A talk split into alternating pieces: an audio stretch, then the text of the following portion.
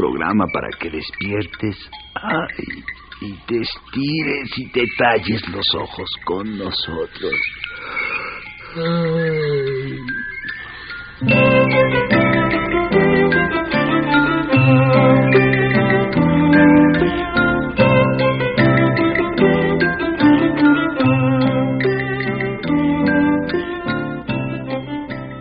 De puntitas en silencio, con calma y un estirón, ve haciendo para un lado la cobija y su calor.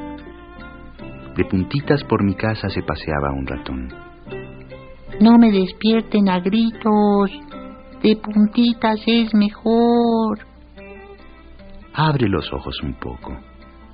Deja que les entre el sol. Que empiece a bailar su niña de puntitas este son. Cuando den las seis y media, prende el radio, por favor.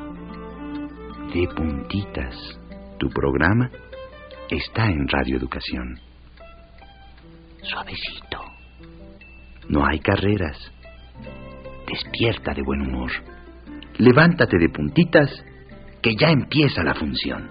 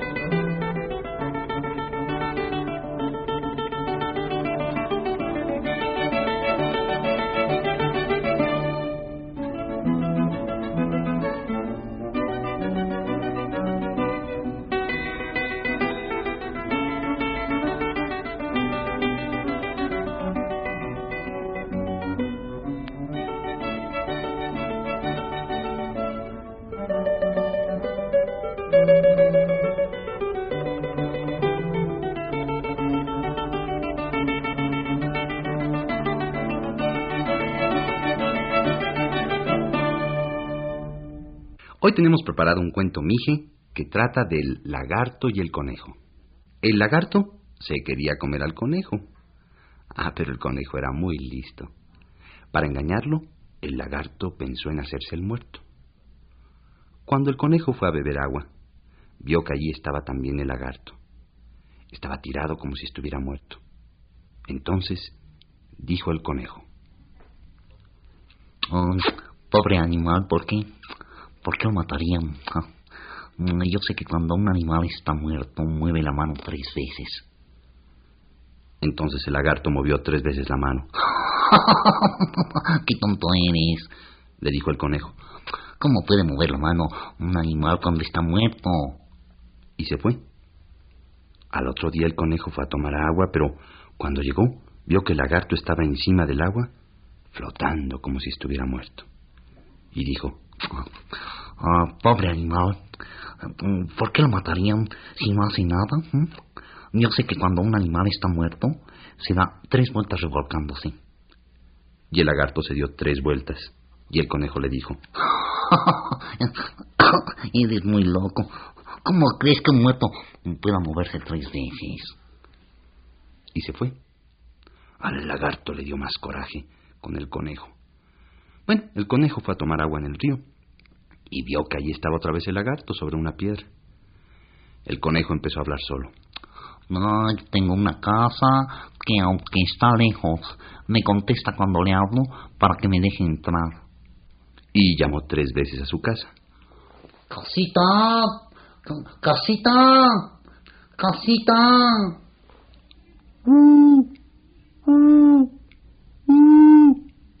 Contestó el lagarto. Pensaba que si lo engañaba, el conejo se iba a meter en su boca. Eres muy tonto, le dijo el conejo. ¿Cómo piensas que puedo hablar una casa, eh? Y se fue. Bueno, el conejo no sabía dónde tomar agua. El lagarto no lo dejaba. El conejo sabía dónde había un pocito, pero estaba espantado porque el lagarto lo perseguía para comérselo. Entonces el conejo fue y se tiró en el camino como si estuviera muerto. Pasó un campesino con su morralito, su perro y su guaje. Dentro del guaje llevaba miel. El hombre no hizo caso del conejo muerto y siguió caminando. El conejo se levantó y se fue más adelante y de nuevo se tiró en el camino como si estuviera muerto. El señor pasó y vio que allá había otro conejo muerto y dijo, Ah, pues si ya van dos conejos muertos que veo, voy a regresarme por el otro. El hombre dejó su morral y su guaje y se regresó. El conejo rompió el guaje y toda la miel se tiró. El conejo se revolcó y se llenó de miel. Todas las hojas secas se le pegaron y ya no parecía un conejo. Se fue a tomar agua en el pocito. Cuando llegó, vio que allí estaba el lagarto. Le pidió permiso para que por favor lo dejara tomar agua, pues tenía mucha sed, porque venía de muy lejos. El lagarto aceptó. Cuando el conejo terminó de tomar agua, le dio las gracias al lagarto. Ya se iba el conejo cuando le dijo el lagarto. ¿Qué? ¿Tú no eres el conejo? Te pareces mucho a él. No, no, no, no, señor lagarto, no, no soy yo, no lo conozco. Y se fue. Y así fue como el lagarto quedó engañado para siempre.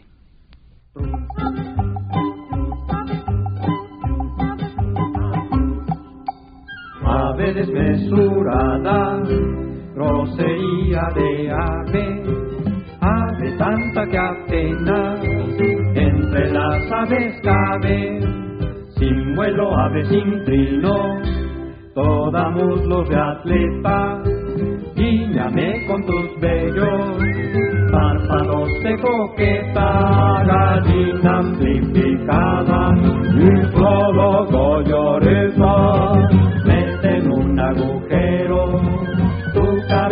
cabecita hueca.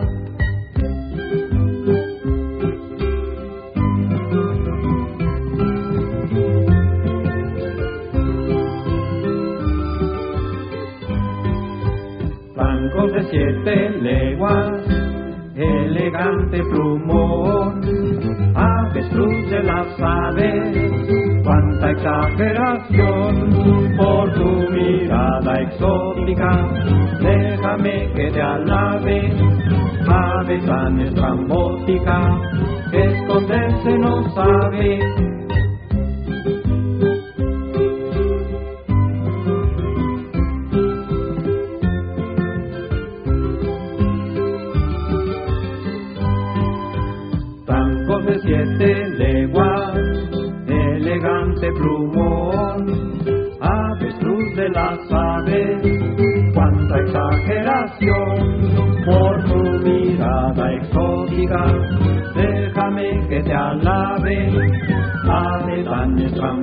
Que esconderse no sabe.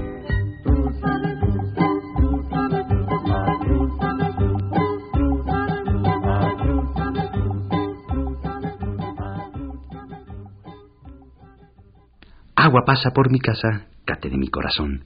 El que no me lo adivine será un burro cabezón. Uy, qué ricos son los taquitos de guacamole. Ay, nada más de imaginárnoslos se nos hace agua la boca. Mm, un guacamolito con su jitomate, su chile, su cebollita. Ay, cómo se antoja. Oh, claro que sin aguacate no lo podríamos hacer. El aguacate se usa en México para hacer cosas ricas desde hace miles de años. Es más, en otras partes del mundo ni lo conocían. Hasta que no llegaron los españoles y se lo llevaron para allá. En Europa nunca habían probado esto tan sabroso. De lo que se perdían, ¿verdad? En estos días el aguacate ya es muy famoso, pero a nosotros los mexicanos no nos olvida. En nuestro país se sigue dando requete bien y además hay diferentes para escoger porque hay aguacates chiquitos y también grandes, con cáscara suavecita o arrugada, muy gruesa o bien delgada, de sabor saladito o un poco más dulzón. Así, hasta once tipos distintos de aguacates.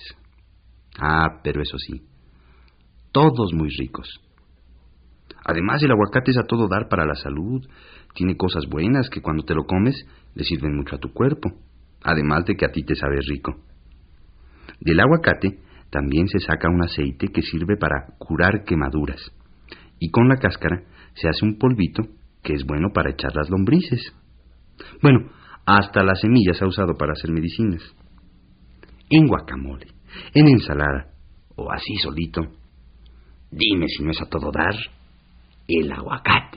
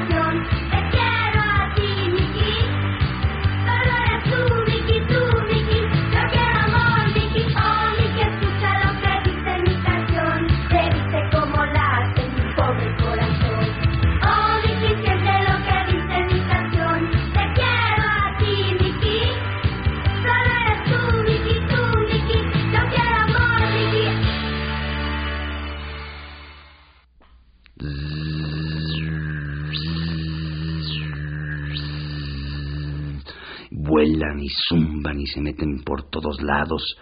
Y ahí están, aunque nadie las llama. Son las moscas, las pertinaces, vosotras moscas golosas, como dice por ahí el poema. ¿Quién no las conoce? Todos las hemos visto alguna vez porque siempre andan por allí volando por todos lados y parándose de vez en cuando en las cortinas, en una silla, en tu cuaderno o en la pared. ¡Ay, que las moscas! Todos las hemos visto, pero pero casi no las conocemos. Y son algo serio. Si se meten en tu casa, abusado, porque traen las patitas llenas de porquería y luego se paran en la comida que te vas a comer. Y también hay veces que nomás andan muele y muele con su zumbido y nos revolotean en la oreja y nos hacen enojar. Y entonces hay que tener cuidado porque si sacamos el insecticida o el DDT y las matamos con eso, uff, la cosa sale peor. El DDT que echamos al aire nos hace daño a nosotros también. Y así nos libramos de las moscas, pero nos amolamos de otra manera. Porque, fíjate, el DDT, aunque no vuela, después de un rato se queda volando ahí en el aire de la ciudad y se junta con todo el smog que nos hace tanto daño. También contamina. Pero ni modo que se nos llene de moscas la casa y no podamos hacer nada. Bueno, para tener moscas en tu casa, Primero hace falta que les abras las ventanas y les invites a pasar.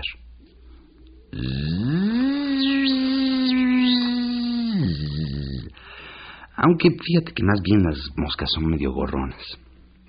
Andan por ahí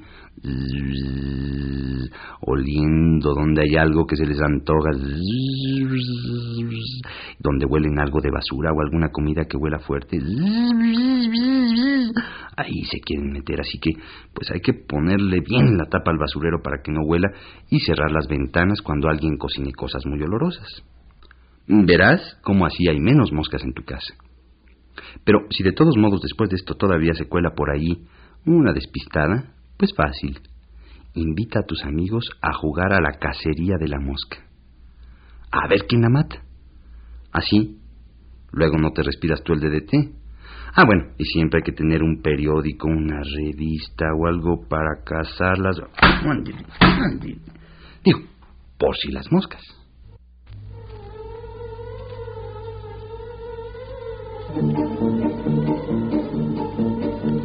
Vosotras las familiares, inevitables golosas, vosotras moscas vulgares, me evocáis todas las cosas, oh viejas moscas voraces, como abejas en abril, viejas moscas pertinaces sobre mi calva infantil moscas de todas las horas, de infancia y adolescencia, de mi juventud dorada, de esta segunda inocencia, que dan no creer en nada,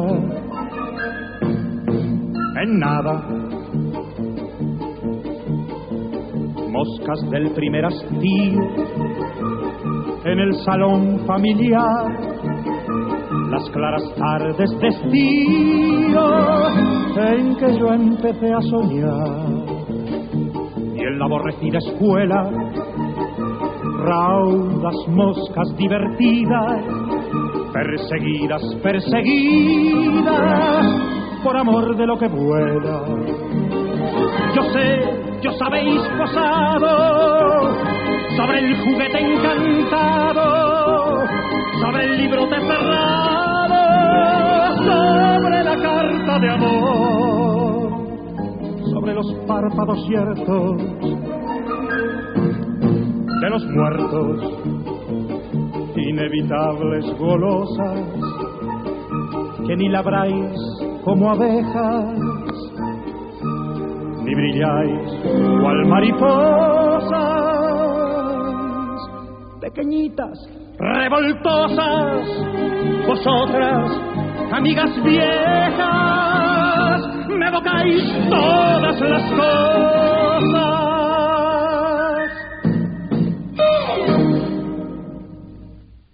El metro casi siempre tiene 100 centímetros, pero hay un metro que tiene muchísimos, pero muchísimos kilómetros. ¿Sabes cuál? El metro de la Ciudad de México, el tren anaranjado que atraviesa toditita la ciudad desde un lado hasta el otro, como una lombriz. Pero no porque vaya despacio, sino porque va por debajo de la tierra.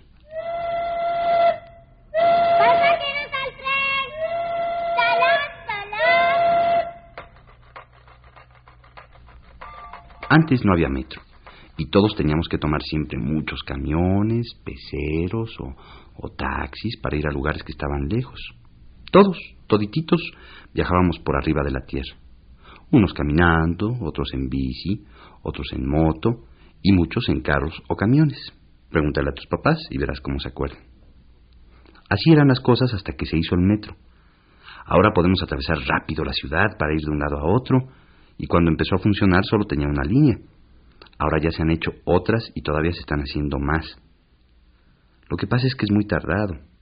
Hay que hacer los túneles bien profundos, poner las vías, los cables de electricidad, hacer las estaciones, ponerle sus letreros, escaleras, andenes y taquillas, y también probar los trenes antes de que se pueda subir la gente. ¿Tú crees? Los hacen ir y venir sin pasajeros durante tres meses para estar bien seguros de que van a servir bien. ¿Y a qué no sabías? El metro ya va a cumplir 15 años. A ver si en vez de hacerle una fiesta, lo cuidamos mucho más cada vez que nos subamos, pues para que dure de perdida unos 100 años, ¿no?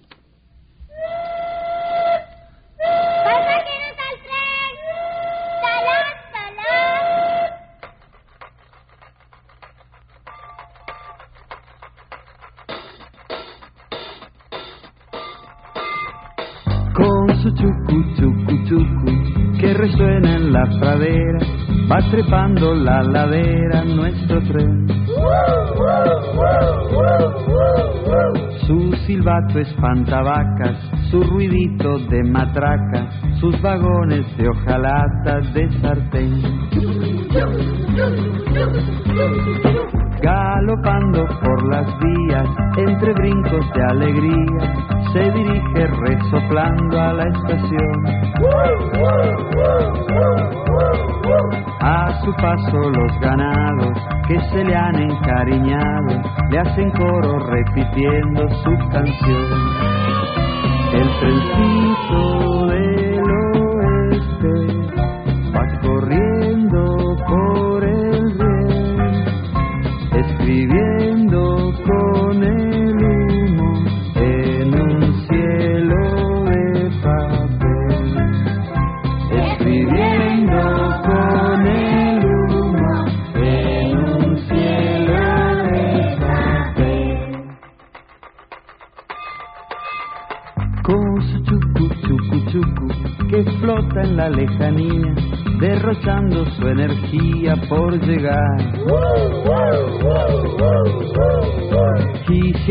encuentra una subida difícil de ser vencida, maquinista y pasajeros a empujar. Con calma o con ventolina, entre valles y colinas, va cortando la neblina su mechón. Al llegar a los andenes, donde duermen otros trenes, le hacen eco los viajeros al pistón. El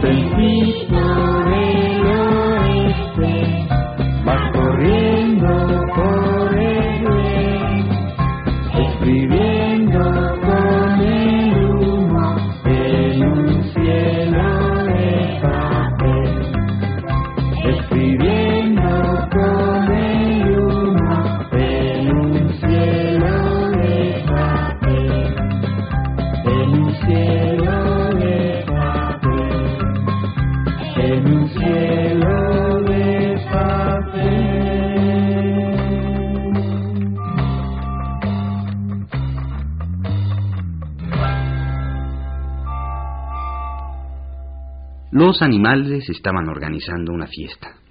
Todos estaban muy animados y querían traer algo. El sapo era el único que no se apuntaba para cooperar, pero además solo estaba molestando a los demás. Eh, yo traigo un pastel de chocolate. Dijo la jirafa. ¡Qué bueno! decía el sapo abriendo su bocota. Y va a haber globos para todos los cachorritos que vengan, dijo el leopardo. ¡Qué bueno! se burlaba el sapo. Y, y, además nosotras vamos a tocar para que todos bailen, decía por allá un chango con otro, un topo, una víbora, todos juntos. ¡Qué bueno! volvió a decir el sapo. Ah, ya todos estaban cansando del sapo molón, pero él seguía burlándose cada vez que alguien decía algo. Así organizaron la fiesta. Cada animal ya se había apuntado para llevar algo y el sapo seguía. ¡Qué bueno! con su bocota. Ah, los animales se acabaron de fastidiar y entonces el león dijo: Eso sí, a esta fiesta vamos a dejar entrar a todos los animales, menos a los bocones. Uy, entonces si el sapo no supo ni qué decir, y haciendo la boca chiquita, chiquita, chiquita, habló. Uy, pobrecito de mi amigo el hipopótamo.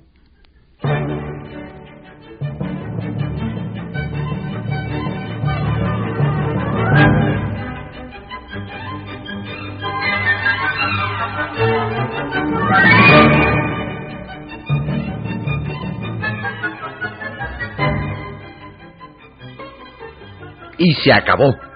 Se acabó nuestro programa de hoy. Todos los que lo hicimos nos divertimos tanto que queremos hacer un montón de programas más, así que espéranos. Te seguiremos despertando de puntitas. De aquí entonces, échale ganas a tu día.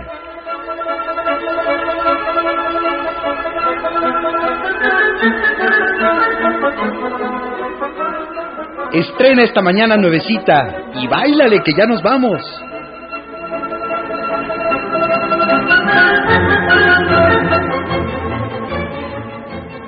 Estuvimos de puntitas con ustedes, Roberto Martínez y Leonor Sánchez Vega en los controles técnicos.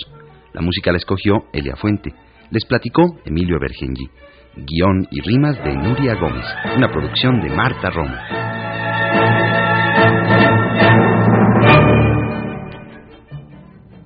¿Y qué dijeron?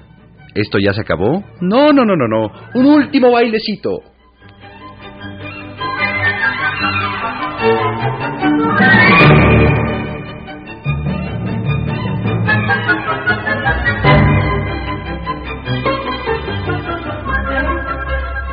Ahora sí ya se acabó. A la una, a las dos y a las tres.